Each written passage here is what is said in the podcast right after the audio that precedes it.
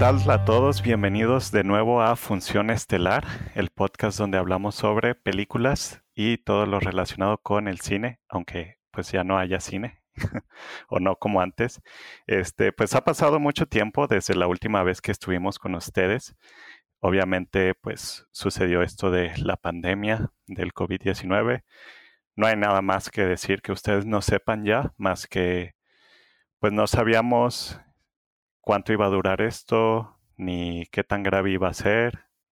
Obviamente, pues ya lo sabemos y pues esperemos que las cosas mejoren pronto, pero de mientras, pues decidimos que, ¿por qué dejar esto si bien podemos hablar de muchísimas cosas relacionadas con películas? Obviamente tenemos plataformas de streaming que sacan nuevo contenido. Estaremos hablando de cosas novedosas como este, WandaVision o cualquier cosa de Netflix, Disney Plus, HBO, Prime, lo que sea, ¿no?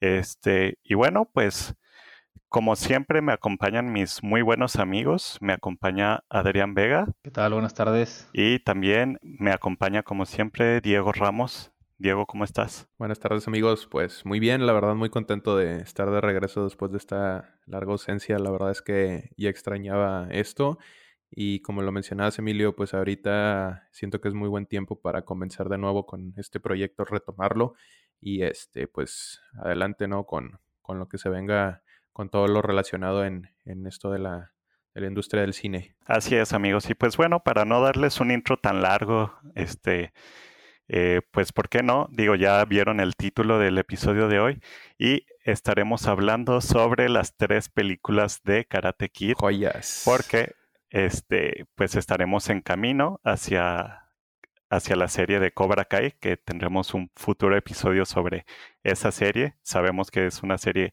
muy popular que pegó mucho ahorita durante la pandemia con la tercera temporada de Netflix. Entonces, pues bueno, decidimos empezar con las tres películas que son previas a esta serie. Eh, y pues bueno, Vamos a estar primero hablando en orden. Vamos a irnos primero con la primera película, luego la segunda y luego la tercera. Eh, cabe aclarar que vamos a estar hablando totalmente con spoilers, así que si no han visto, eh, pues si gustan pueden verlas. Nosotros las vimos en HBO Go o bien las pueden buscar en internet y pues si quieren volver para escucharnos con spoilers, pues bueno, aquí los esperamos. Para los que ya las han visto o no les importa tanto, pues bueno, vamos a empezar con eh, Karate Kid. Karate Kid, la primera película, fue lanzada en el año 1984 y dirigida por John Avildsen. Bueno, las tres películas son dirigidas por este director. Y bueno, este, Diego, ¿por qué no nos das una breve sinopsis de lo que trata esta película? Encantado, sí, la verdad es que esta, bueno, un pequeño paréntesis, ¿no? Em, esta trilogía para mí representa bastante, son películas que desde que era pequeño este, las vi, no me acuerdo exactamente cuántos años tenía, pero son películas que se han grabado este, en mi memoria y que han estado presentes en diferentes etapas de mi vida, así que el factor nostalgia ahorita en este tiempo pues influye bastante, ¿no? Ya con la salida de Cobra Kai. Em, me gustaría eh, dar así como este, lo pide Emilio una, una sinopsis este, breve. Esta película trata de un joven, un chico de 17 años llamado Daniel LaRusso, el cual llega, se muda de Nueva Jersey, se muda a California. Y estando ahí en California, pues este, digo, para los que les ha pasado que se han cambiado de ciudad, pues está la parte donde se tiene que adaptar y demás, ¿no? Y y como todo, este, conoce a una chica, se enamora de ella, pero resulta que el exnovio de la chica es, este, es un estudiante de karate perteneciente a un dojo llamado Cobra Kai. Y él al enterarse que Daniel sale con, con su exnovia, en este caso se llama Ali, em, pues empieza ahí como que una, una pelea entre ellos, ¿no? Lo cual eh, se tiene que terminar este, pues, probando en un torneo. Y en la película, pues, vemos como que todo este, em, todo lo que le, le, toma a Daniel pues para entrenar karate, ya que él no sabía. Entonces, pues se puede decir que es como una película donde existe como cierta rivalidad, como un némesis. En este caso, el némesis es Johnny, Johnny Lawrence, que es el exnovio de, de Ali. Y pues por ahí vemos personajes también como muy representativos que hasta la fecha siguen siendo este, bastante recordados como... El señor em, Miyagi. El señor Miyagi. Sí, y pues bueno, este es una película, para mí, eh, Karate Kid es una película con un guion muy sencillo, pero que creo yo que habla como de muchas cosas, ¿no? Hay muchas lecciones de vida, hay muchas cosas que sinceramente no, no porque sean clichés, pero siento que la película eh, las mantiene como muy fieles y pues bueno, es parte de la cultura pop, ¿no? A lo que ahorita todavía se sigue hablando y más con, como lo comentabas tú, Emilio, con la serie de Cobra Kai. Así es.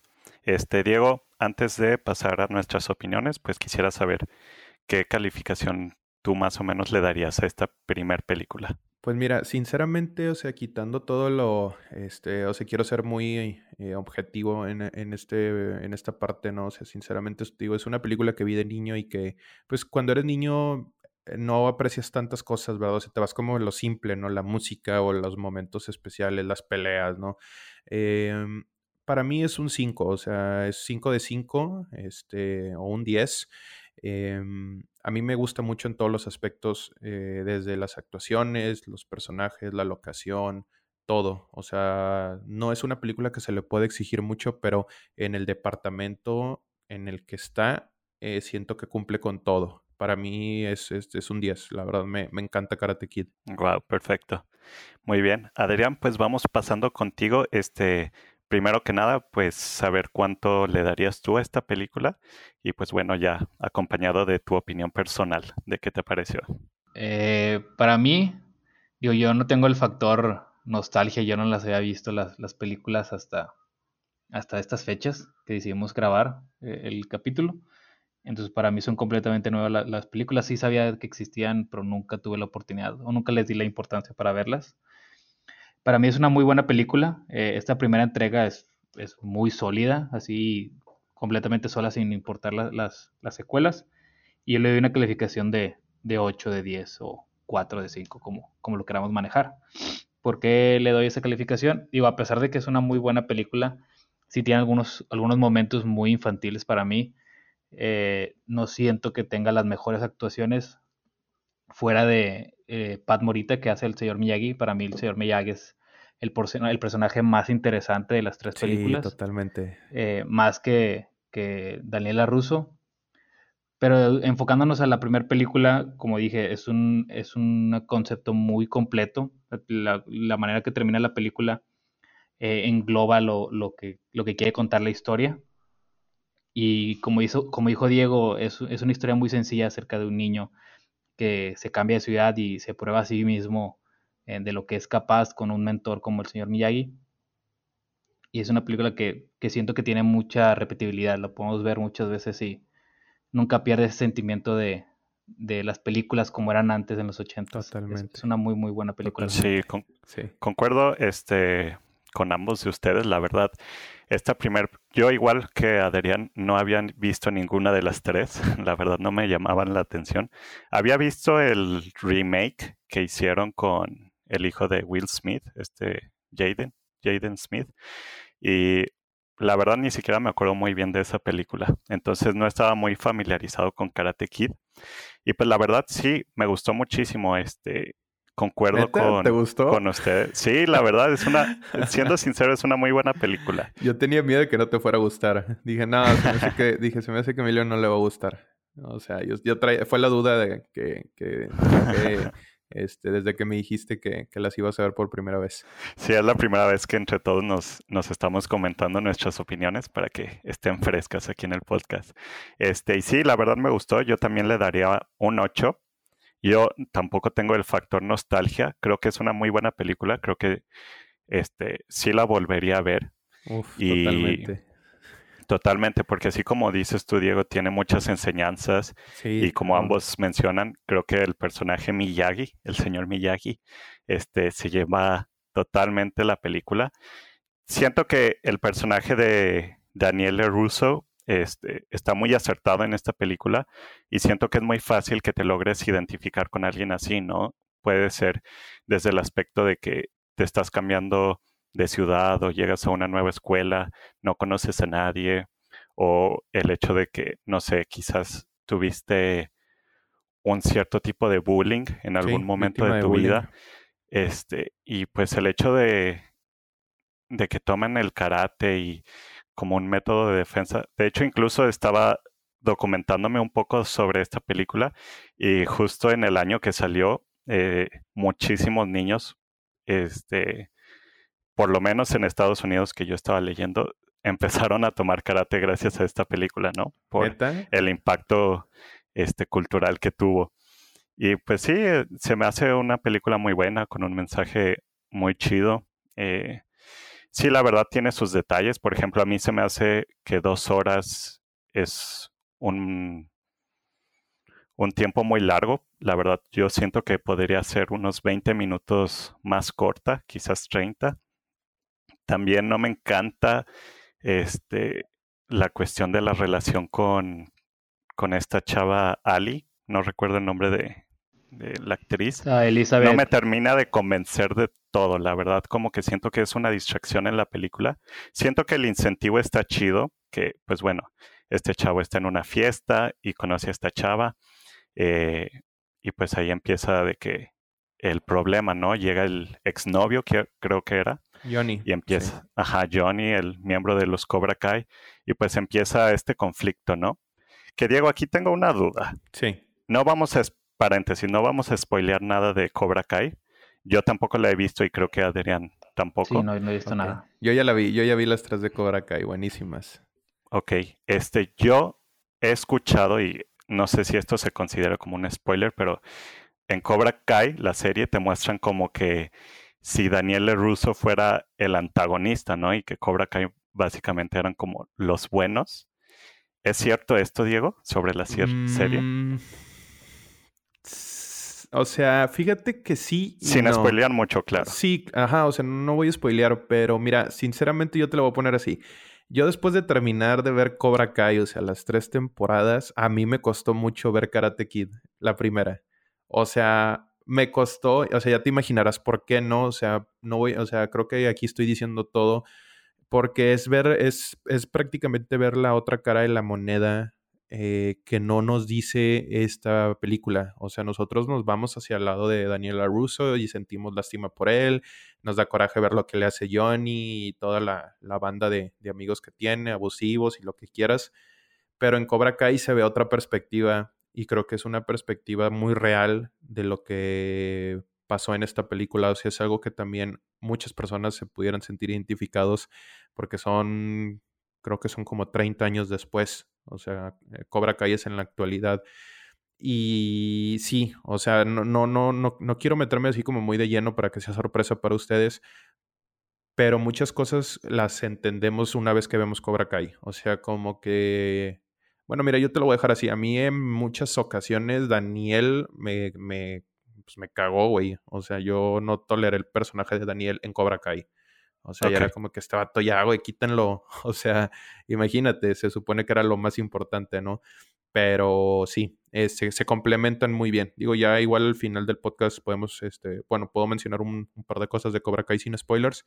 Este, pero sí, sí, sí, Emilio, sí, es cierto lo que, lo que preguntas. Sí, más que nada, este, mi, mi duda era porque como había escuchado eso, viendo esta primera película y yo ya sabiendo eso sobre la serie, se me hacía un poco interesante saber cómo van a justificar eso porque en la película, por lo menos el personaje de Johnny, interpretado por William Zapka, este, sí, claro, es el típico niño patán de la preparatoria o secundaria, no sé en qué iban, este, pero aún así al final puedes ver que sí tiene su, su lado noble. Tocaste un punto súper importante. acabas de resumir una parte muy importante de Cobra Kai. Ok, eso se percibe totalmente en el final de esta película. Sin embargo, el otro personaje, John Chris, que es como el entrenador de los Cobra Kai, o no, el sensei, este, él sí es totalmente un patán y en ninguna de las películas, porque aparece en las tres películas, en ninguna película parece que tenga este una cualidad que se le pueda redimir y más que nada tengo mi duda ahí sobre la serie de cómo, cómo manejarían a este personaje Eh, porque no, a mí no, me cayó fatal. O sea, está increíble esto. Se me acaba de poner la piel chinita nomás de acordarme. O sea, está increíble todo lo que hacen con Cobra Kai. O sea, Cobra Kai para mí, yo, ustedes saben que yo casi no veo series. O sea, soy muy malo viendo series. Pero Cobra Kai le di la oportunidad porque pues me gusta mucho Karate Kid, ¿no? Entonces, a mí me impresiona el, el, lo bien que, que está escrita Cobra Kai como todo lo que, todas estas dudas que tienes, todo eso se va a resolver en Cobra Kai. O sea, todas estas dudas de Karate Kid prácticamente fue como si hubieran guardado los guiones y en una página siguiente escribieron lo que seguía. O sea, la, la historia de Cobra Kai es muy fiel a, a, a, Karate Kid. ¿Por qué? Porque los escritores de Karate Kid son los mismos de Cobra Kai. Y ya desde ahí, este, pues ya estás del otro lado, ¿no? O sea, estás dándole un sentido a la, a la historia. Digo, no es por criticar este, la serie, digo, todavía no la vemos y no hemos, no hemos hecho el capítulo de la serie en sí. Y tampoco quiero minimizar sus comentarios sobre acerca de lo que pasa después en Cobra Kai. Pero si vemos la película como algo solitario, sí, que dependa de una serie para poder entender las cosas, pues no, no funciona. O sea, la película sí deja muchas cosas sin explicar, uh -huh. que es lo que están diciendo que, que, bueno, una vez que ves la serie lo entiendes, pero una película debería explicarte todo. Eh, incluso lo que mencionas de Johnny, sí, al final de la película notas que él tiene algo de bondad, pero de, en todo el resto de la película nunca entiendes su motivación Exacto. de por qué es así. Exacto. Y yo lo veo como un punto negativo hacia la película, o sea, por, por, eso no le puedo dar una calificación más alta, porque claro. hasta cierto punto son malos por ser, por ser malos, ¿me explico? O sea, es el es que, villano es... típico de sin motivación. Es que, mira, es, es, una película, así voy a decirlo muy rápido, es una película, como lo comentaba al principio, es una película muy sencilla. ¿En qué se enfoca? En el karate, o sea, no se enfoca en el, en, en el background de cada personaje, o sea, creo yo que si se hubiera enfocado en el background de cada personaje o la, las motivaciones de por qué y demás, a lo mejor no hubiera sido lo mismo, a lo mejor no hubiera pasado, hubiera sido un drama totalmente la película. Y, y siento yo que, o sea, es que fíjate, yo que las veo desde hace mucho tiempo, yo nunca me cuestioné el porqué de esto de Johnny o por qué era así Chris. Y luego Cobra Kai viene y te lo muestra y dices, oye, pues qué buena continuación, pero digo, yo quisiera defender un poco en esta parte de la película que, no, que a lo mejor no es tan necesario por el enfoque que tiene, que al final de cuentas, como tú lo dijiste, Emilio, es una película de donde muestra el, el, aprendizaje y lo capaz que puede ser Daniel este, de sí mismo, pues en, en esta nueva etapa de su vida, ¿no? Donde, donde empieza a aprender artes marciales. O sea, creo que es el enfoque que le queramos dar a la película. Sí, más que nada, esta es una película como muy noble, pues muy sencilla, este, se podría decir básica, pero sí, sí, sí. e, En lo general creo que cumple muy bien el objetivo que tenía. Este, algo a mí que también me gustaría resaltar de esta película que disfruté mucho es la música, tanto Uh, el sí. soundtrack Sí, sí, sí. con temas clásicos, este, eh, muy buenos, como el compositor de la banda sonora original, Bill Conti. Este, Sí, muy bien, Conti, la verdad. sí, me encantó sí. toda la música de esta película. Claro, claro. Sí, de hecho, o sea, creo yo que, por ejemplo, la canción de You're the Best, eh, You're the Best Around, esa canción este, Icónica. icónica, sí, es de Joe Esposito. Este, es ah, buenísima canción. Y como que la- las escenas, ¿no? Las escenas donde sucede, donde cuando ponen la, la música. A, a mí lo que me encanta de, de Karate Kid es que no fue un entrenamiento tipo Rocky Balboa. O Mm, sí. este, sí, o sea, lo conocido, ¿no? O sea, creo yo que, digo, Rocky también tiene lo suyo buenísimo, pero eh, me, me encanta la manera en que Miyagi, o sea, usa la sabiduría de verdad increíble y cómo fue que le enseñó karate a, a Daniel, ¿no? O sea, yo creo que, que todo el mundo en ese tiempo andaba aplicando las mismas, ¿no? Para, para poder, este, decir, ah, mira, a ver si se me queda algo del- de la técnica de Miyagi, ¿no? Pero sí, sí Era para enseñar a, a- era para enseñar a los niños que limpiaran, si les quedaba algo. La neta, a mí sí me, la- a mí sí me lo aplicaron un par de veces. Lo podían atrapear al Diego. Sí, a barrer, a, a- a pintar, ¿no? Este, No, y de sí. hecho algo que, que mencionas, Diego, este, incluso tú mencionabas Rocky, que de hecho es del mismo director. Eh, y se me hizo muy chido que son películas totalmente, bueno, son similares, pero en la cuestión como del entrenamiento son muy diferentes. Y este, esta me gusta mucho, siento que tiene mucho más mensaje y sobre todo por, por la actuación de, de Mr. Miyagi, ¿cómo se llama? Pat Morita. Pat Morita, ajá. No, se llevó la película, la verdad. Sí, la verdad, o sea, Daniel, creo que, o sea, Daniel es el principal eh, como tal, pero la estrella para mí es Pat Morita, o sea, creo que, este, pues sí, o sea, yo creo que sin él no hubiera sido lo mismo Karate Kid, o sea, siento que él eh, tiene una fuerza muy importante en la, en la trilogía, ¿no? También. Sí, totalmente. Así es. Y, y funciona mucho, pues, como ves, este, los lados contrarios, ¿no? Que Cobra Kai como su sensei este, los entrena de una forma brutal y con un pensamiento sobre ataque y muy a la, a la ofensiva. Y del caso contrario, Miyagi es más sobre, sobre paz, que el karate es, es, un arte, es una defensa que nunca se debe de usar como, como un arma, pues, y eso también este, me gustó mucho sobre este mensaje. La verdad, sí, o sea, yo creo que, o sea, ya cuando se ve la, la, digo, hay escenas también, este, muy, como muy icónicas, como cuando están en la fiesta de graduación y los empiezan a, a empiezan a corretear a Daniel y, y, sale Miyagi y la chinga que les pone a todos. O sea, si lo ves en perspectiva, pues un adulto está golpeando a unos niños, ¿no?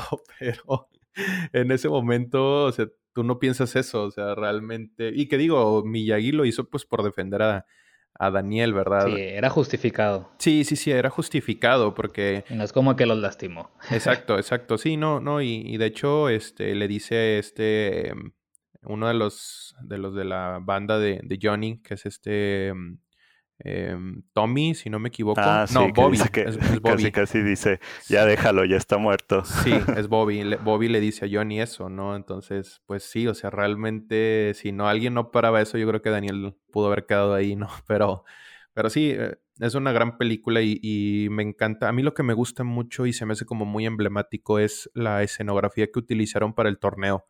O sea, me, me encanta toda esa, esa, escena final, esos que serán 10 minutos, 15 minutos de la película, eh, cómo, cómo em, pues crearon el, el, escenario, las peleas, cómo fue perdiendo cada uno de los miembros de Cobra Kai y cómo cada uno trató de lastimar a Daniel para que no llegara a la final.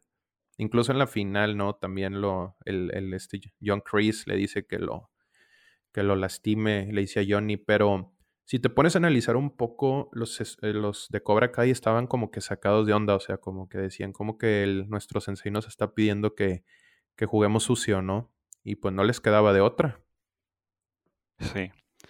Este, bueno, pues antes de pasar a la segunda parte de Karate Kid 2, eh, no sé si tengas un último comentario, Adrián, sobre esta película. Sobre la, la verdad, siento que ya ya saqué todo lo que quería decir.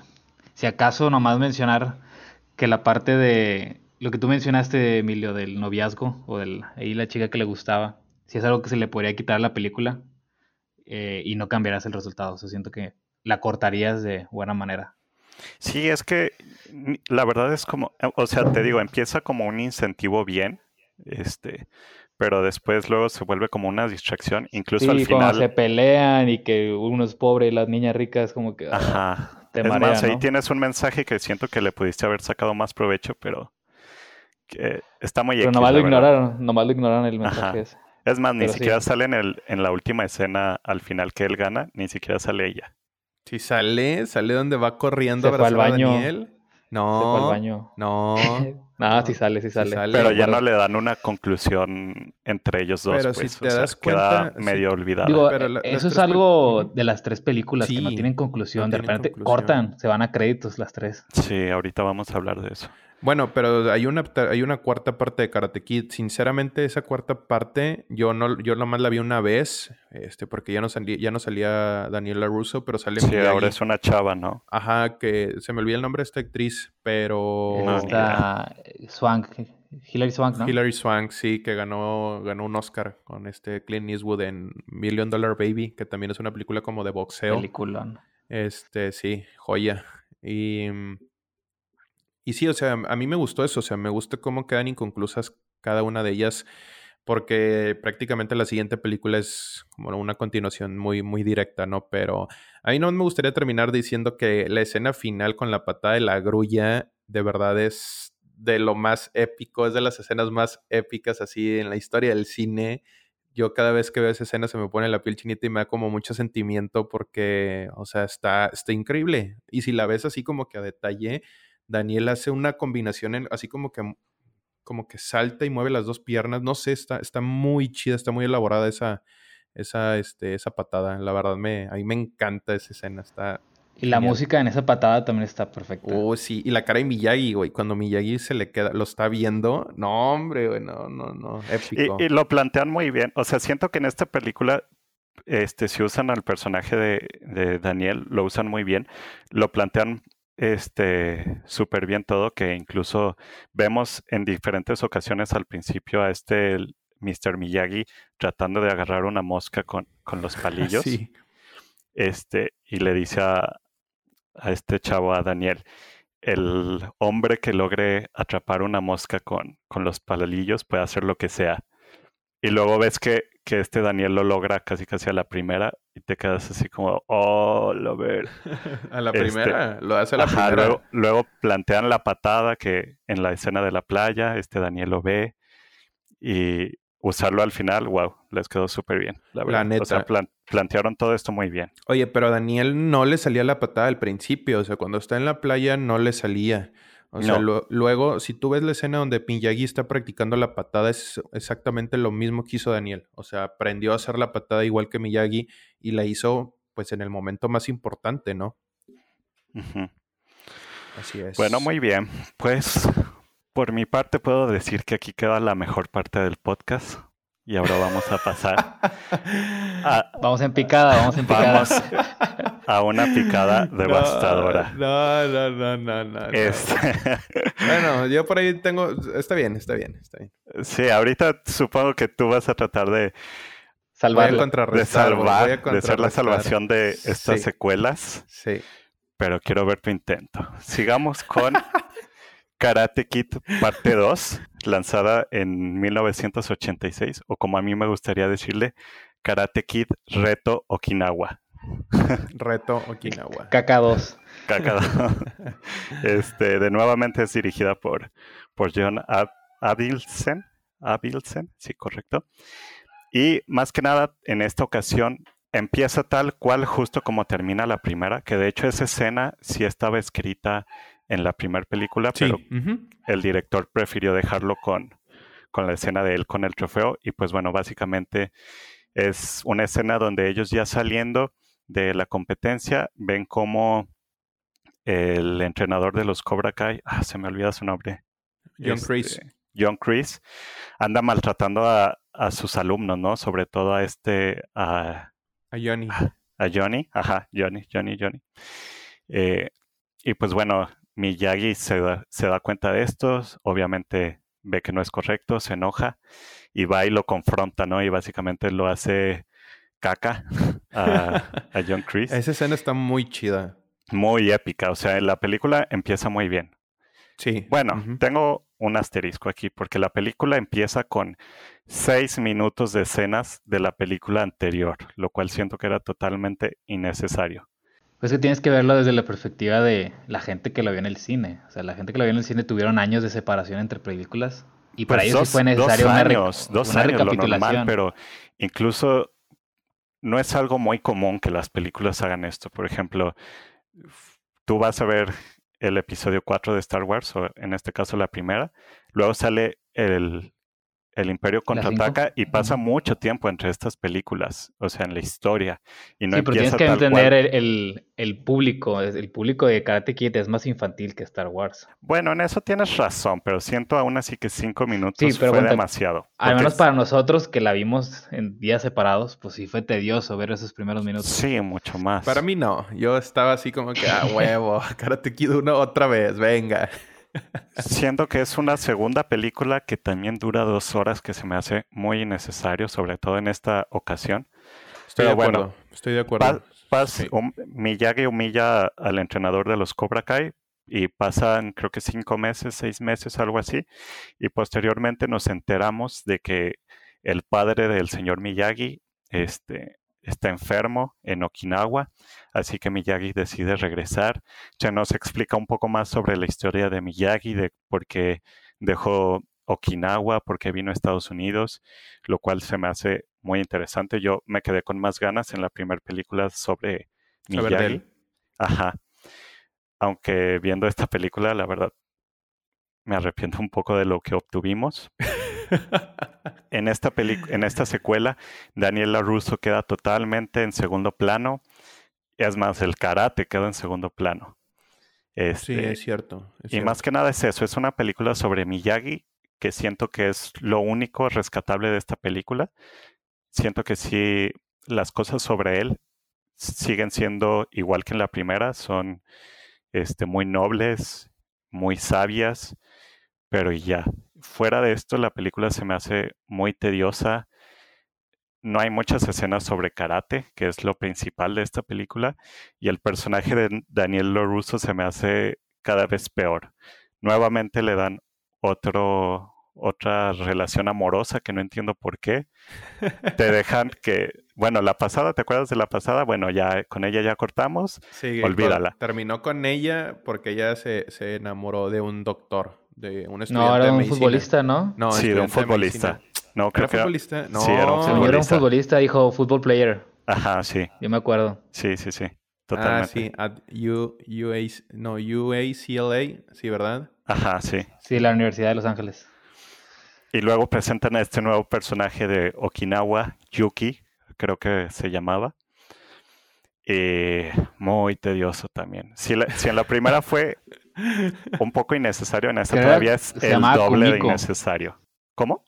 Kumiko. Kumiko. Kumiko. Sí. Kumiko, no sé de creo que era la que le, la, la que le gustaba a Miyagi. O, la que le gustaba a Miyagi, el crush. También, que por cierto, eso también me brincó un poco, ¿no? Porque se supone que la primera tuvo una esposa que murió cuando él estaba en servicio. Es un punto muy importante que yo quería comentar ahí. A ver si quieres comentarlo de una vez antes de que siento que una, algo muy importante de la primera entrega de Miyagi fue la escena donde está lamentándose de haber perdido a su esposa y a, su hijo no nacido. Este, y fue como, nos pudimos acercar más al señor Miyagi, ya no solo como maestro, sino que era una persona que sufría también. Y en esta película, la segunda entrega, ignoraron eso completamente y mencionan que está, siempre estuvo enamorado de un crush que dejó en Okinawa y que ahora quería regresar con ella. Es como que pues qué pedo, ¿y tu esposa qué onda?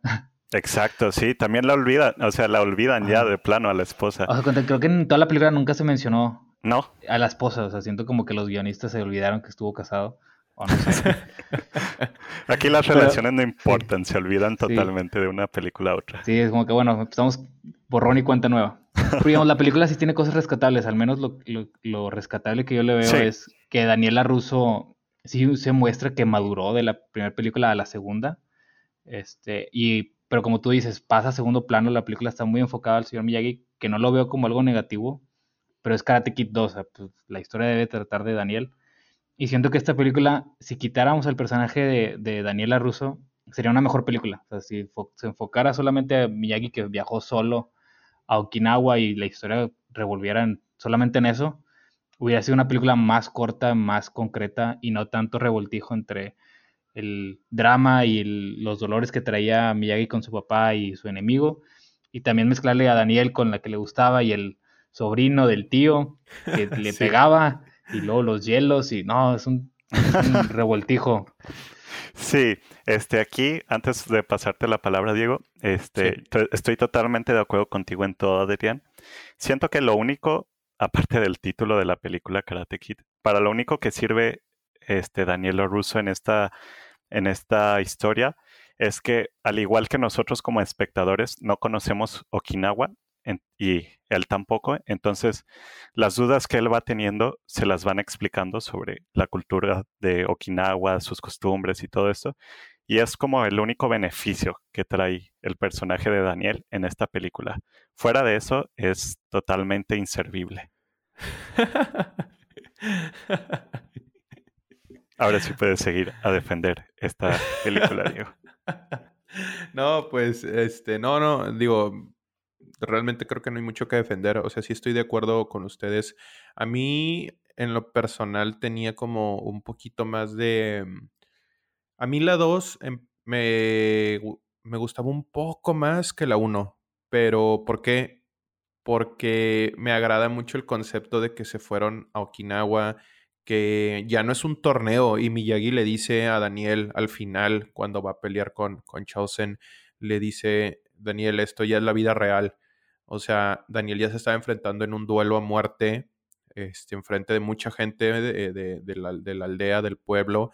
Y eso es algo que me gusta mucho. ¿Por qué? Porque acá era un torneo en la 1 y sí, lo que quieras ganó y todo, pero pues ahí no te podías agarrar a golpes, por así decirlo.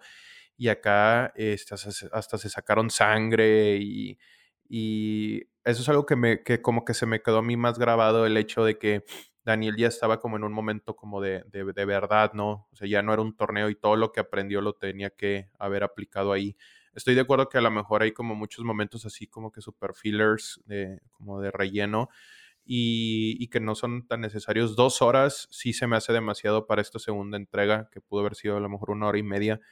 Pero siento yo que Daniel... Perdón, pero tengo que mencionar esto. Hay una escena de seis minutos también y los conté, eh, casi al final, donde Daniel, este, con, ¿cómo dijiste que se llamaba este, la chava, Adrián? Cúmico.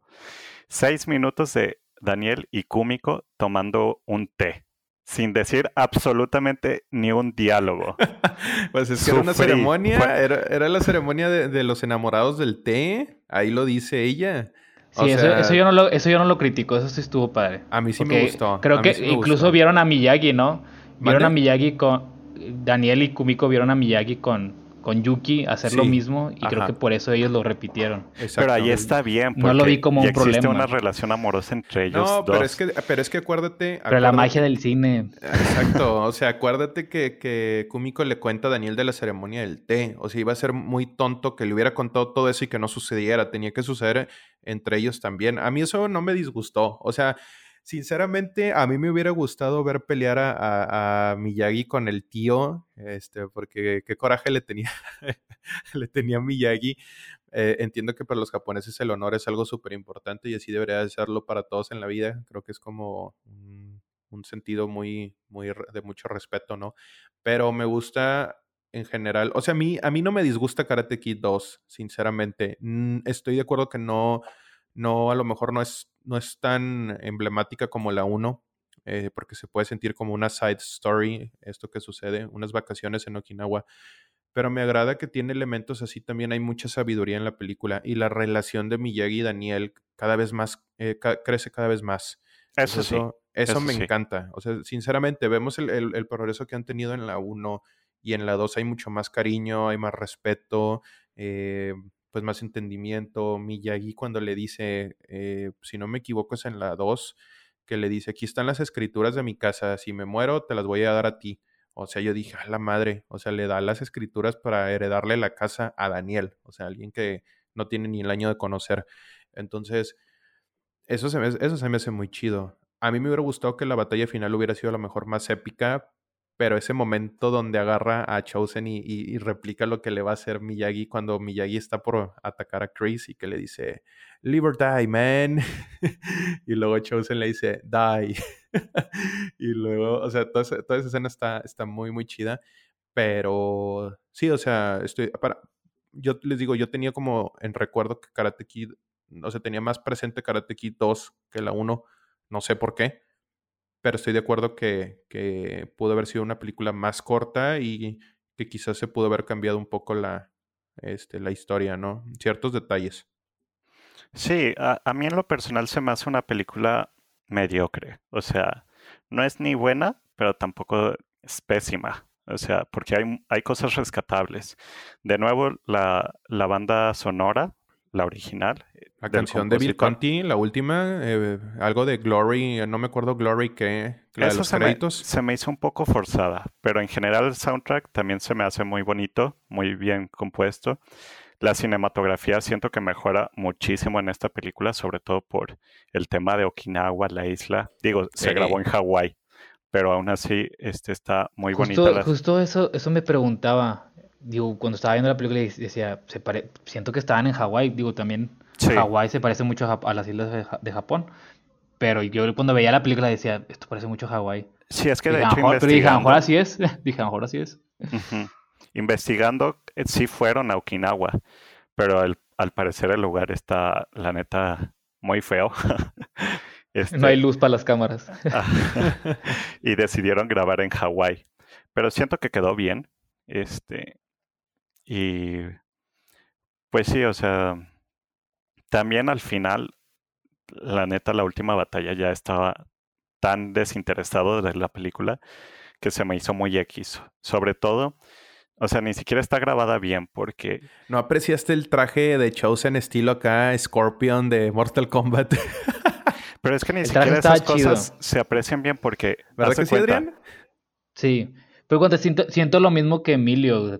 Ya estaba tan, por así decirlo, harto. Cansado. Ajá. Que ya cuando llegó la pelea es como que, bueno, también una pelea. Pero ¿sabes qué siento de esa pelea? Porque cuando la escena anterior, que es la del huracán Sí. o tormenta, sentí que era la conclusión de la película y dije, pues termina muy bien, termina una conclusión tranquila. Y luego de repente estaba el baile y dije, ah, bueno, pues es el, el prólogo, ¿no? Así vamos terminando. O epílogo, no sé cómo, cuál de los dos es, pero es el final. Este, y de repente empieza la pelea y yo creo que a lo mejor los guionistas dijeron, "Ey, ¿sabes qué? Nos faltó poner una pelea en la película de Karate Kid. Entonces, Tenían que justificar el título, Karate Kid. Pero no tenía sentido que estuviera ahí haciendo peleas, ¿sí me explico? O sea, no, estaba muy fuera de contexto. Y a comparación de la primera, ves cómo Daniel este, entrena, ves cómo va progresando, ves cómo va practicando este, la última patada. Y en esta sí te enseñan que más o menos entrena el movimiento que hace al final, que es Del como una especie de ajá, el tambor. ah, el movimiento Pero verdad nunca le entendí al movimiento ese, ¿eh? A raro. comparación de la primera, es una toma amplia donde ves que está haciendo o que se está preparando para hacer el movimiento de la patada. Y aquí son close-ups a las caras de los dos, entonces ni siquiera ves el movimiento, o sea, está, ni siquiera está bien grabado. Yo creo que a lo mejor no tenían el, el movimiento, como que no sabían qué hacer para el movimiento especial, que dijeron, mejor graba las caras para que no se vea chafo. ¿Sí me explico? O sea, como que el movimiento se veía mal y dijeron de que no, sabes que se ve muy pata el, el karate, entonces mejor graba las caras porque ese del el tambor no tenía sentido. O sea, para a- mí a mí era me como que encanta, a mí la técnica del brazo para atrás, para adelante, a, se me hizo X. a mí, a mí me encanta cuando todos están con los tambores. Esa parte está bien chingona, güey. No puedes negar que ese momento está, Está chido muy porque se siente como que intimidan a Chosen. Ajá, sí, sí, sí, sí. O sea, esa parte y el tío ahí, güey, también, hambre, güey. Ah, Y, el lugar está bien hecho, el diseño de arte en esa parte está muy bien. Sí, o sea, sí, Sí, estaba muy siento padre. que no le sacaron el provecho que podían. claro. Pero bueno, ah, por cierto, no le dimos calificación a esta. A ver, Sí. este, Adrián, ¿tú cuánto le das? Yo le doy un 4 de 10. 4 de 10, ok. Yo le doy un 5 de 10. Les digo, se me hace mediocre, ni buena ni mala. ¿Tú, Diego? Yo le doy un 7. Ok. Y promedio 3. Ah, no. No, es que sinceramente, o sea, es difícil. O sea, yo acepto que a como yo la recordaba eh, de niño, o sea, ahorita que la, que la volví a ver, eh, sí la encontré diferente, ¿no? O sea, es que influye mucho, o sea, para mí tienen, un- tienen un peso estas películas, ¿no? Este, de muchos años y, y creo que por eso le doy un 7, ¿no? Pero estoy de acuerdo con ustedes, a lo mejor si no lo hubiera conocido, pues sí me hubiera hartado a lo mejor también por ciertos, Sí, ciertos más que nada, ¿no? Más que nada creo que es la nostalgia Es la nostalgia. para claro, muchos. Claro, así es. Y bueno, pues ya nos queda poquito tiempo, pero vamos a terminar con la tercera parte, gracias a Dios. Este, Cobra Kai Never Dies. Karate Kid parte 3, el retorno del Karate Kid. Ah, este, lanzada en Muy- 1989. Muy karate, muy furioso. Igual, mismo elenco, eh, muy, muy karate, muy furioso. Este, lanzada en el 89, igual mismo director, mismos actores. Este, para mí esta es la peor película, este es Que para mí esta fue la mejor. Te lo juro que la, para mí la 3 ¿Neta? fue la mejor. Sí, te lo ¿De juro. las tres? Sí, de las tres, la tres fue la mejor para mí. Y ahí te explico por qué, pero sí, te lo juro. Neta, wow, quiero escuchar Va- eso. Vamos a tener, vamos a tener un buen debate, vamos a tener un buen debate en esta, en esta película. Para mí esta fue la peor película. Neta no, no pude con esta película, casi. Peor que el baile del tambor. Bueno, Sí, no, no, hombre, sí. Este. Vamos a empezar con nuestra calificación para esta. Yo sinceramente la odié, le doy un 2 de 10, no la volvería a ver en mi vida. Diego, ¿tú cuánto le das a esta abominación? Pues mira, yo esta película tenía mucho de no verla. eh, sinceramente, yo creo que la vi una vez, no más, cuando era niño. Una o dos veces, no me acuerdo. Este, y pedazos, ¿no? Eh, había cosas que no recordaba, pero eh, me, me, me, me gustó y considero que es la más débil de las tres. O sea, la dos todavía me gusta un poco más, pero tiene cosas muy interesantes y sin embargo creo que hay recursos que se desaprovecharon, que pudieron haber sido mejores. Eh, le doy un... Le doy un 7. Ok. Sí, le doy un ok, entonces le- yo le doy un 2, Diego, tú le das un 7, Adrián, ¿tú cuánto le das? Mira, yo le voy a dar. Este. Mira, porque sabemos que tuvo más acción. Tuvo mejores villanos. Tuvo mejor Wow. soundtrack. Wow. Tuvo, mejores, tuvo mejor ritmo. No, se alentó tanto como las anteriores. Yo le doy un 9 de 10. No manches, neta. Te lo juro. Wow. Que, que, o sea, Digo, pues me, lo estoy me diciendo, interesa- ¿no? No, a mí no me sorprende, digo, me interesa saber por qué. O sea, qué fue lo que. Digo, ahorita quiero que, que nos expongas tu punto, pero. Sí, claro. A, a mí hay algo que no me gusta de esta película y es que se siente muy solo todo. Como que. ¿Como se la ciudad? ¿O qué? No sé cómo decirlo, pero se siente Cada muy quien anda en su rollo, ¿no? Ajá, como que Miyagi en su pedo y se encuentra con Daniel en momentos, Daniel este, en su pedo y luego conoce a esta chica que por Los cierto hay un- villanos en su pedo. Ajá, exacto. Eh, digo, hay, hay un dato muy interesante porque la, la chica de esta película, que es, el, que es como que el, el otro amor de Daniel, El tercer amor. el tercer amor, ajá, está muy interesante porque Daniel en esta película tenía 26 años, güey. O sea, ¿Qué? tenía ¿El actor? 26 años, sí. Daniel Sí, de hecho, Daniel tenía 22 en la primera película y no, No, me creí manches, eso. parecía de 11 el vato. Sí. No, eh, eh, es- está impresionante lo de este vato, güey. Es vampiro, no sé qué chingo sea, güey. Pero este güey tenía 26 años o 27, andaba en ese rango. Y la chica tenía 17, güey. O sea, era menor de edad. Y, Está creepy ese pedo.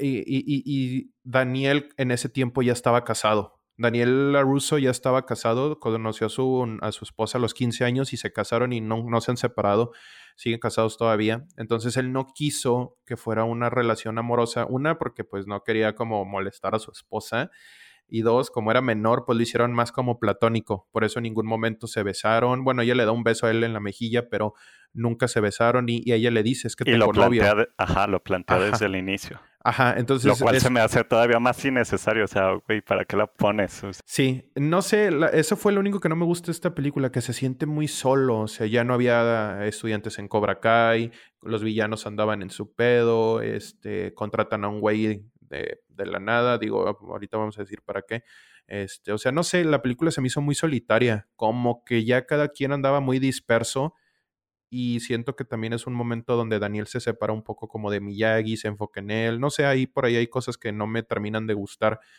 pero me gusta mucho el, el final, me encanta. O sea, el final de la película es, este, es muy, muy bueno y siento que es como una forma de, de terminar como con la, la, la historia de Daniel, ¿verdad? Pero bueno, eso es lo que quería exponer ahorita en esta primera parte. Mira, a mí, este, y me sorprende, la verdad, porque en esta tercera parte tenían, creo que, un mayor presupuesto, ¿Neta? porque en la primera tenían un presupuesto, presupuesto muy bajo. Sí, Y claro. le fue, le fue más o menos bien a la primera. La segunda creo que también tenía un presupuesto medio y le fue mucho mejor que a la primera, que eso ¿A me sí? Sí, a Es la que pues traía la, fama de la primera. Pues que traía la fama de la primera y dijeron de que no, pues la segunda tiene que estar igual de buena. Y Exacto. luego cuando vieron la segunda y estaba en chafa dijeron, no, pues no vamos a ver la 3 y la 3 Sí. le fue mal. Y a la tercera le fue muy mal, creo. Y es lo- es lógico, le va según los resultados del anterior. Sí, es que tu segunda parte tiene que ser mejor que la primera. Totalmente. O sea, sí, Porque si güey. no la tercera nadie la va a ver. Exacto, o sea, tu segunda parte tiene que ser de verdad, y ya cuando, cuando hablemos ahí de, de alguna otra película que tenga que ver así, pero el ejemplo es Terminator 2, Spider-Man 2, bueno, Star Wars. Star Wars, sí, o sea, Spider-Man. Exacto, aunque para mí Las de, de, de Toby Maguire. las de Tobey Maguire, sí, la Spider-Man 2, o sea, este, supera la 1 y... Shrek. Sí. Shrek 2. es- Güey, Shrek Pero 2 ya. es una joya, güey. O sea, no, neta. Shrek 2 a mí se me hace una película completísima en todos los sentidos. Pero bueno, luego hablaremos de eso, ¿no? Pero sí, o sea, la 2 aquí en Karate Kid bien pudo haber sido una continuidad con Johnny, con Cobra Kai. No sé lo que, lo que quieras verle, ¿no? Pero este, tienen razón ahí. O sea, la 2 a lo mejor a mucha gente no le terminó de gustar y, por eso la 3 pues también fue como que el, fracaso, ¿no? Sí, aquí este eh, se podría decir que esta es la verdadera secuela a la primera película porque esta sí ya nuevamente está situada en, en California. Tenemos de nuevamen- nuevamente a, a John Kreese, el entrenador de, de los Cobra Kai. Sí tenemos un nuevo villano. Güey, qué este, nombre tan épico le dieron a este güey. Terry Silver, güey. Terry Ah, Silver. Está Él- bien chido, güey. Él fue mi mayor problema de toda la película. De la nada, de la nada sale este villano de sacado de Pues de una la- película de- de, James de- Bond. De Con- cualquier película Sí, salen villano los villanos. No, sí. ¿Cómo querías que lo explicaran? Lo No, no, explicaron no, bien, pues este fue, sale- un, fue un no, no, alumno no. de John Kreese. Este sale así de la nada. Es, o sea, es un millonario al parecer. No Sí. se dice en primera instancia, hasta, se dice hasta el final.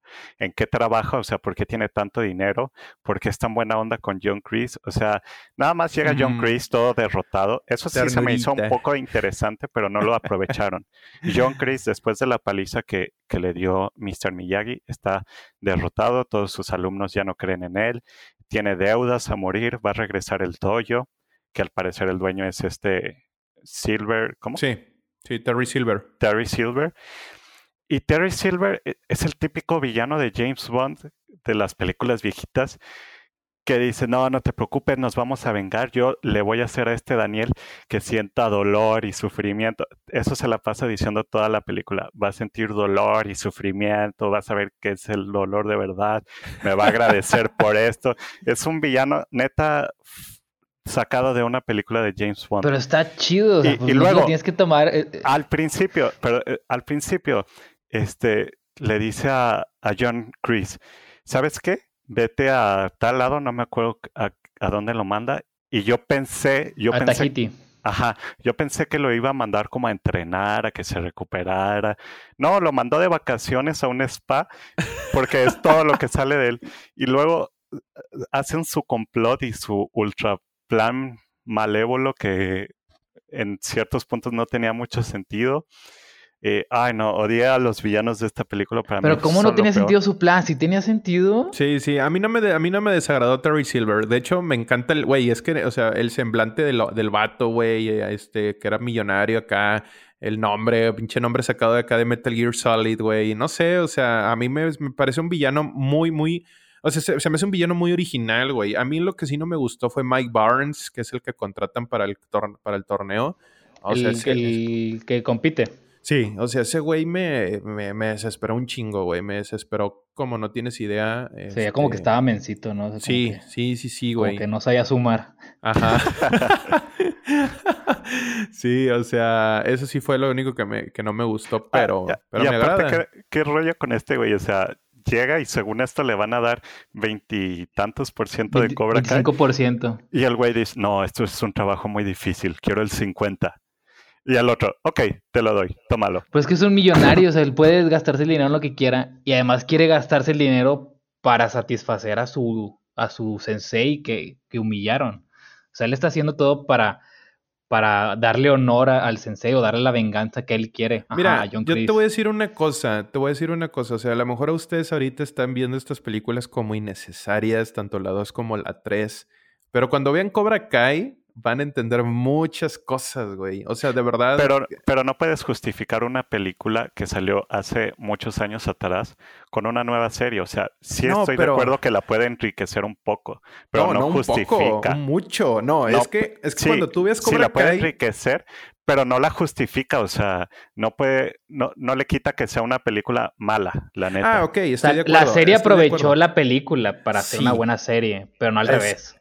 Bueno, exacto, pero como, pero fíjate, o sea, la serie aprovechó películas malas, donde ustedes las están viendo, dos y tres malas. La serie aprovechó esto y ¿qué hace que tanto como la dos y como la tres tengan más sentido. Por eso les digo, a mí me hizo bien volverlas a ver porque me hizo apreciarlas un poco más y conocer un poco más como eso. Tú dices ahorita, oye, este villano de dónde salió, bueno, todas tus dudas que tienes, todas las dudas que tengas, güey, te lo, te lo puedo asegurar, ni sé cuáles son, pero las dudas que tengas se van a resolver en Cobra Kai. Y vas a decir, esto se conecta muy chido. O sea, yo hablando de la vamos, pero, pero es como dice Adrián, o sea, yo ahorita estoy viendo la serie animada Clone Wars, que añade mucho a las precuelas de Star Wars este, y las conecta muy bien. Y está muy buena, ¿no? Pero soy consciente que les, le aprovecha lo de estas películas y las conecta de una forma mejor pero no hace que estas películas sean buenas, porque siendo sincero, episodio 1 y 2 siguen siendo malos.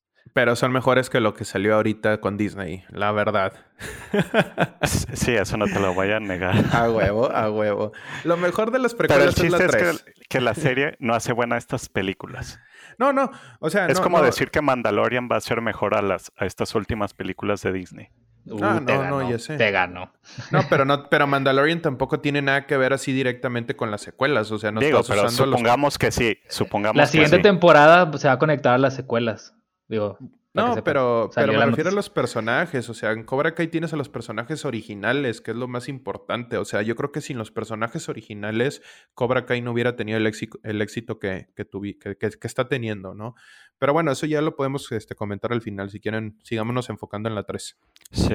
A ver, Adrián, cuéntanos tu, postura sobre esta película. Sí, yo no me mi postura, como, no sé si fuiste tú o fue Diego quien dijo que esta es la, la real secuela de la Karate, Karate Kid Karate Kid 1, porque en sí lo que pasa en esta 3 ni siquiera mencionó nada de lo que pasó en la 2, no hay no se desarrolló nada, no ningún cara, ningún personaje evolucionó ni progresó en, la, en la segunda entrega. Entonces esta esta Karate Kid 3 es directamente después de Karate Kid 1 para mí.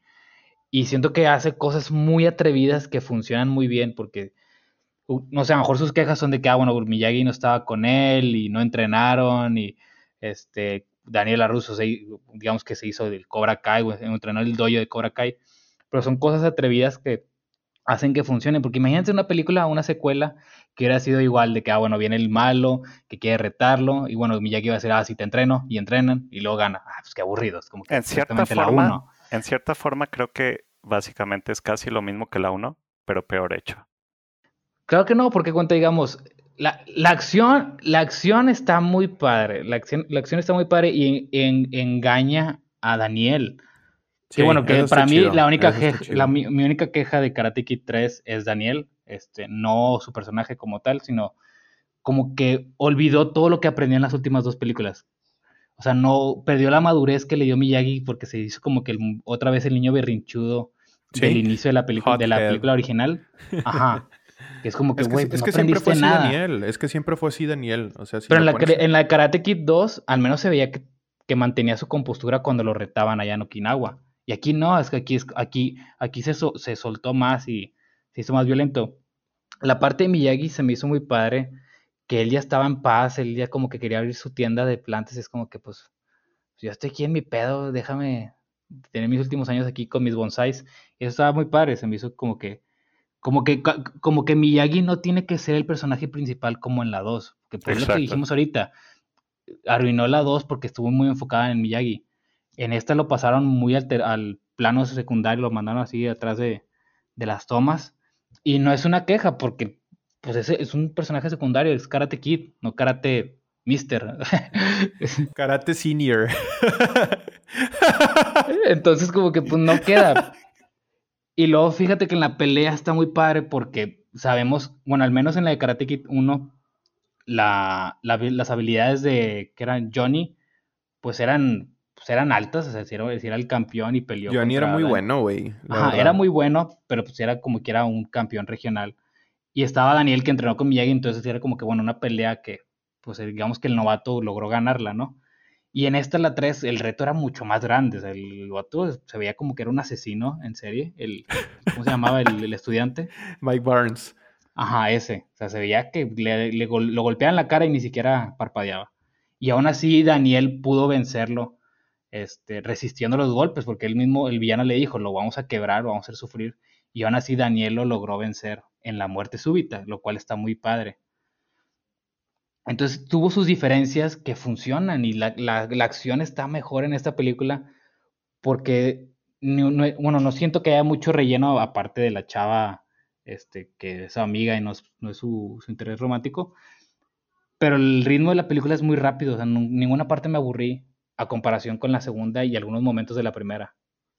Entonces, para mí, por eso es la mejor película, porque siento que si esta la veo de nuevo, no me voy a aburrir porque tiene acción padre en toda la película, desde el principio hasta el final.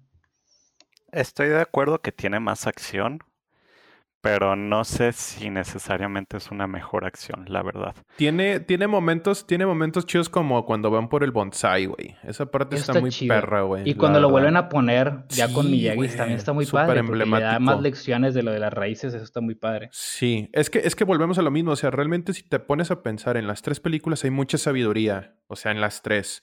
O sea, ninguna deja de tener como este mensaje de la vida por ejemplo, cuando a mí me encanta, a mí se me olvidó mencionar algo, me encanta cuando Daniel está con Miyagi en, en, la, en la playa, en la 2, cuando muere el papá de Miyagi, y que le da así como que le, le, le da unas palabras, ¿no? Como de aliento. Y ahora fue al revés, o sea, ahora Daniel animó a Miyagi y acá Miyagi, este, pues, o sea, Miyagi conoce el valor que de Daniel, o sea, por eso accedió otra vez al torneo y, y todo, o sea, lo veo yo como, también hay que tomarlo como la relación quizás de un padre-hijo, porque Daniel pierde a su papá y Miyagi pierde a su hijo. Ah, sí, eso también se me hizo bueno, la verdad. Eso, está muy chido. O sea, es que, es que mira, o sea, donde quieras verle, pues todas las películas tienen sus fallos y errores y demás. Pero sinceramente, si rescatamos lo bueno, lo bueno siento que pesa un poquito más. Por eso a mí no me disgustan la 2 ni la 3. O sea, a pesar de que no son tan buenas como la, como la 1, siento que si tomas lo bueno y, tomas el mensaje de la vida ahorita a esta edad, dices tú como que, ah, pues qué chido, ¿no? O sea, a mí me dio mucho, no, no digo que me dieron ganas de llorar como tal, pero sí me dio mucho sentimiento, varias partes, como que me hizo extrañar mucho a Pat Morita y después de haber visto Cobra Kai, como que hay ciertas cosas que son lecciones de vida muy reales, güey, y que tiempo después, o sea, se hacen como presentes en nuestras vidas digo, dependiendo el, tipo de vida que lleves, ¿no? Pero si tratas de llevar una vida bien, eh, siento que Miyagi fue lo que le trató de enseñar a Daniel a lo largo de las tres películas. Por eso la tres, sí, donde, donde quieras ver que a lo mejor no es este, muy, muy buena, siento yo que lo que es la relación entre ellos dos se mantiene muy fiel. Sí, este, definitivamente lo mejor de todas las películas es como la nobleza y las enseñanzas este, que hay, los mensajes, pero no es una película tanto de eso. O sea, también ten en cuenta que se llaman Karate Kid. Y a mí algo que me frustra de la 2 y la 3 mucho, digo, entiendo que ningún héroe es perfecto, pero en la 1 vemos el crecimiento de Daniel y siento que se pierde en la segunda y sobre todo más en esta tercera siento que él ya debería de estar en un punto más pro en cuestión del karate. Siento que ya, no es, o sea, sigue siendo un aprendiz, pero ya no es como en la primera, ¿sabes? Y tanto en la dos, pero más en esta tercera, le dan en su madre un buen de veces. Y sucede lo mismo en las tres películas. Tiene que venir el señor Miyagi a salvarlo. Y es más, en esta, en esta tercera película es casi casi la misma escena que en, que en la primera. Creo que hasta pusieron igual este niebla o, o humo. Este, entonces ¿En eh, cuando, lo están, atacando en la tienda, de, de, los ah, bonsais. sí, sí, cierto. Sí, que, que ahí llega de la nada. Ahí llega de la nada Miyagi. Llegó en el tren. Se teletransportó. una, toma, una toma de Miyagi ahí, agarrado del tren. no, o sea, es que, es que sí, o sea, eso es, algo que no me gusta de la 3, como que les digo, o sea, se siente como muy sola. No sé, está, está curioso. Y luego esta chica se despide de Daniel, no va al torneo tampoco, o sea lo pues dejó morir, güey. Se tenía que ir. Lo dejó morir bien, gacho, güey. O sea. Tenían que eh, tener una relación disque amorosa nomás por tenerla. Pero ni siquiera. Ni si, o sea, funciona más la de cómico. Cúmico. Ajá. Funciona incluso más esa que en, que en esta tercera. Sí, creo que de las tres relaciones la mejor es con la con Kumiko. O sea, sí, eso es, sí. la que, es la que es la que más profundidad le pusieron, la que siento que tiene más este más peso, pero sí, o sea, que aún así se me hace innecesaria, pero siento que es la que tuvo más peso definitivamente. Más Es que fue la única niña que realmente estuvo interesada en Daniel. sí. Sí, porque Ali siento yo que fue como cierto despecho por lo de Johnny. O sea, de cierta manera, ¿no? Y esta chica, pues desde un principio le dice que tengo novio, ¿no? O sea, pero bueno, él, se manejó así en el guion por el background que les compartí hace rato. O sea, ya Daniel ya estaba bien grande, güey, para, para ella, ¿no? Digo, pudieron haber contratado a alguien de 18 y ya se arreglaban lo del guion. O sea, no, no bueno, se la pues complicaron mucho. La neta. Sí, sí, sí, sí, se la ah, Suena como que una excusa, me explico. Pero sí, es cierto, es cierto. No, a mí sinceramente esta la 3, o sea, me, me, agradan los villanos, me agrada este que sale, me da risa, güey, cuando Miyagi pelea contra Terry y contra Chris y se empiezan a reír de Miyagi, güey, al final. O sea, qué pedo que te partieron la madre, güey, y te la estás curando, o sea. No, pero se, la estaban curando de Daniel, ¿no? No, de Miyagi, según yo. Porque Daniel se, reían de Daniel porque, porque venían por, o sea, lo tuvo que salvar. Ajá. Ya. y al final Miyagi se va y Daniel les dice algo. No me acuerdo qué les dice. Y es cuando se empiezan a reír. Ya. Sí, no, pero me da risa porque es como que, güey, te, te dieron en tu madre, güey, te la estás curando como quiera. Creo que es lo único que me gustó así bien de la película. La, pelea también, o sea, contra el Mike Barnes está chida. Este... Ay, no. Incluso ese movimiento que usa al final, o sea, ni siquiera se lo creí.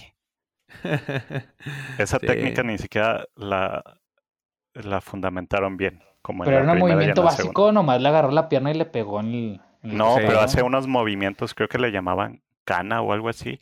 Este, ah, como para distraerlo. Para distraer. Uy, sí, güey. La cata, se me estaba olvidando.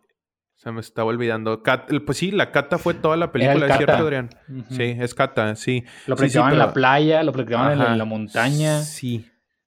Sí, güey, pero lo hace y el otro se saca de pedo como si nunca hubiera visto eso y ya, nomás por eso. Yo creo que lo, que le sacó de onda fue como que qué pedo que está haciendo este vato. Ajá, ajá. Porque está haciendo estos bailes. Exacto. Ay, no, se me hizo pésimo. Bueno, yo les voy a aventar un mini spoiler. la cata esa de Miyagi, güey, es algo súper importante en Cobra Kai. O sea, está. No, güey, ya me dieron ganas de ver Cobra Kai ahorita. O sea, pero bueno el podcast y la voy a poner otra vez. O sea, neta, tienen que ver Cobra Kai. Estoy seguro, bueno, ahora yo les quiero hacer esta pregunta de alguien que le encanta eh, Karate Kid. ¿Les gustó la trilogía o les gustó la saga en general? O sea, Karate Kid es algo que van a recordar como, ah, güey, estuvieron chidas. O sea, en general, no de que, ah, nomás la uno, no. O sea, ¿qué opinas, güey? Así como, por ejemplo, si te preguntan del Señor de los Anillos, no piensas a lo mejor en la uno, piensas en la trilogía, o Harry Potter, o Terminator, no sé. Este, ¿Qué opinan ustedes? Tú, Emilio, ¿qué opinas? Así, Karate Kid, trilogía, güey. No, no la saga porque la última película, digo, no hace mucho que no la veo, pero la trilogía es con Daniela Russo, ¿verdad? Sí, sí, sí. Mira, la trilogía, la verdad, yo la tengo muy baja. Este, si se trata de la primera, definitivamente yo creo que es un clásico y no me molestaría verla más de dos veces.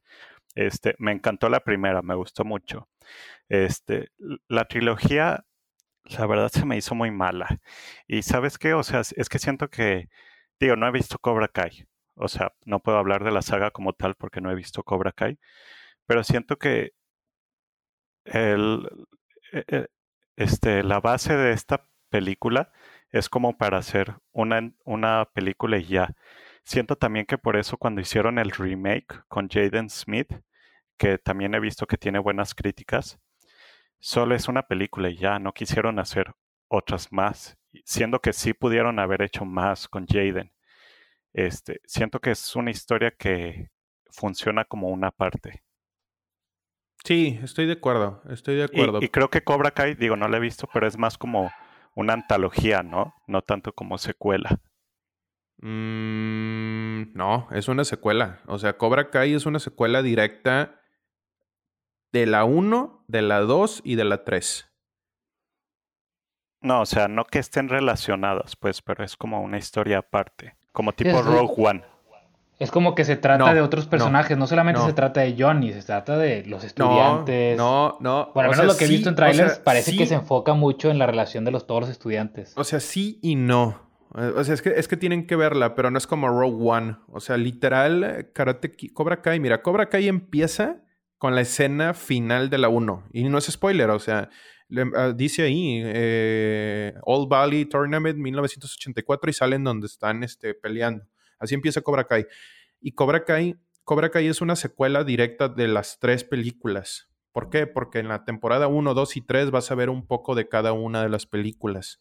Entonces, si se enfoca en nuevos personajes, es para las nuevas generaciones también, pero es para los fans de las películas. O sea, realmente, por eso les digo, cuando vean Cobra Kai, muchas cosas les van a hacer sentido. A mí lo que me gusta de Cobra Kai, y se los adelanto, es que es una, es una serie que tiene música muy chida actuaciones muy buenas, sinceramente los, los eh, actores, los, los, estudiantes, en este caso los nuevos actores, eh, hacen bien su trabajo. Eh, Johnny, este, vemos como que la perspectiva de Johnny, pero también sale Daniel, recuerdan mucho a Pat Morita, este, que ya, ya, está ya falleció. Em, y hay más cosas, digo, no voy a adentrarme más para no spoilearles, pero sinceramente, por eso les preguntaba, ¿les gustó o no les gustó? O sea, porque de ahí también parte mucho eh, para Cobra Kai. Ahora, tú dices, Emilio, a mí no la, no la voy a recordar como wow, o sea, la trilogía. Pero si te gustó la 1, entonces tienes que ver Cobra Kai. ¿Por qué? Porque Cobra Kai empieza como una secuela directa de la 1. Bueno, pues ya tendremos nuestro episodio sobre Cobra Kai. Este, Adrián, creo que te faltó responder la pregunta de Diego. Bueno, este, como trilogía, no seré tan, tan duro como Emilio, o sea, sí es una buena trilogía. La verdad. Y siento, que, siento que las tres películas cuentan como clásicos, pero aún así no siento que sea memorable, o sea, siento que en seis meses o un año voy a recordar las películas de hace como que, ah, pues estaban ok. O sea, no van a ser películas que yo lleve conmigo. Este, pero aún así, como trilogía, como trilogía sí me gustó. Este, sí, sí es, sí es algo que, que merece su lugar en la historia. Sí, claro, estoy de acuerdo contigo. Bueno amigos, pues nos pasamos un poquito de tiempo, pero esto es todo por este primer episodio. Bueno, el primer episodio de regreso que estamos del 2021. Este, ajá, del 2021. Vamos a tener ya mucho contenido para ustedes. Vamos a estar trayéndoles un episodio cada semana. Para los que quieran estar adelantados con nosotros, el próximo episodio, se los adelantamos, vamos a hablar sobre la trilogía original de Spider-Man, las de Tobey Maguire. se va a poner muy bueno ese episodio, así que si quieren el segundo mejor Spider-Man. el primero, hijo. Si quieren volverla a ver y prepararse con nosotros, pues bueno, los vemos la siguiente semana. Muchas gracias. es todo. Este, me despido. Diego San, este Adrián San. Hasta luego, amigos. Este, gracias por escucharnos, de verdad. Este, nos da gusto estar de regreso, retomar este proyecto. Sinceramente, le habíamos estado sacando un poco la vuelta por toda la cuestión del cine, pero pues sinceramente también creo y creemos que esta situación de la pandemia, pues aún le falta tiempo, aún teniendo ya la vacuna, entonces, pues hasta que no empiecen a anunciar nuevas películas y que el cine sea un lugar seguro para para regresar, pues completamente, digo, ah, se, habla mucho de que el cine pues no es un lugar peligroso, pero pues ustedes saben, hay que como quiera cuidarse, ¿no? Entonces por el momento estaremos usando y sacando provecho de, las plataformas como lo mencionó, mencionó Emilio al principio. Bueno, pues mucho gusto amigos, qué bueno que estamos de regreso y nos vemos el próximo episodio. Muchas gracias, hasta luego. Una musiquita ahí de fondo. Graba eso.